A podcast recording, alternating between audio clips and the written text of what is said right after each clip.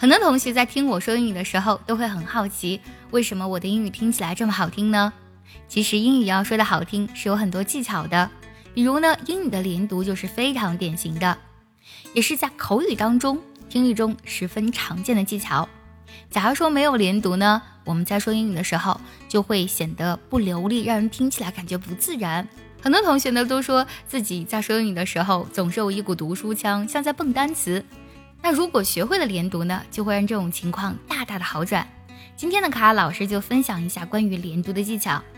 连读呢，在英文中大致可以分为四类啊，分别是辅加元、元加元，还有 r e 或是 r 加元音的连读，还有 y 的变音。今天我们分享最简单的一种连读方法，那就是辅音加元音了。这种连读呢，是最容易辨识，也是最容易轻松的读出来的。很简单啊，就是我们看到一个单词，如果它呢是以辅音结尾的，而它后面紧跟的单词呢，如果是以元音开头的，我们就把它连读起来。比如 good，good 的的音呢就是一个辅音，这个单词是以辅音结尾的。如果后面跟的是 apple 苹果，apple 是以 a 这个元音开头的，那么这样呢，这两个单词就可以形成辅加元的连读啦。读作 good apple。再比如 big，大的这个单词以个这个辅音结尾，后面呢如果跟着橘子 orange，此时呢就可以做一个连读 big big orange big orange，大橙子，是不是非常简单呢？学会了基本单词的读法，那我们看看如果放在句子当中，连读的效果是怎么样的呢？比如。这是一个好苹果。单独看句子呢，如果不会连读，读出来的效果是这样子的：This is a good apple。听起来呢，是不是感觉单词在一个一个蹦呢？但如果我们用到了连读的技巧，知道了辅加元，我们就会发现，this 和 is 可以做连读，is 和 a 可以做连读，所以前面三个单词就会读作 this is a。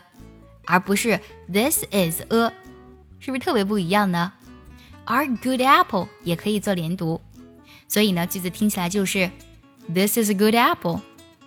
想要专项练习，并且和小伙伴们在群里一起打卡学习，可以加入早餐英语的会员课程。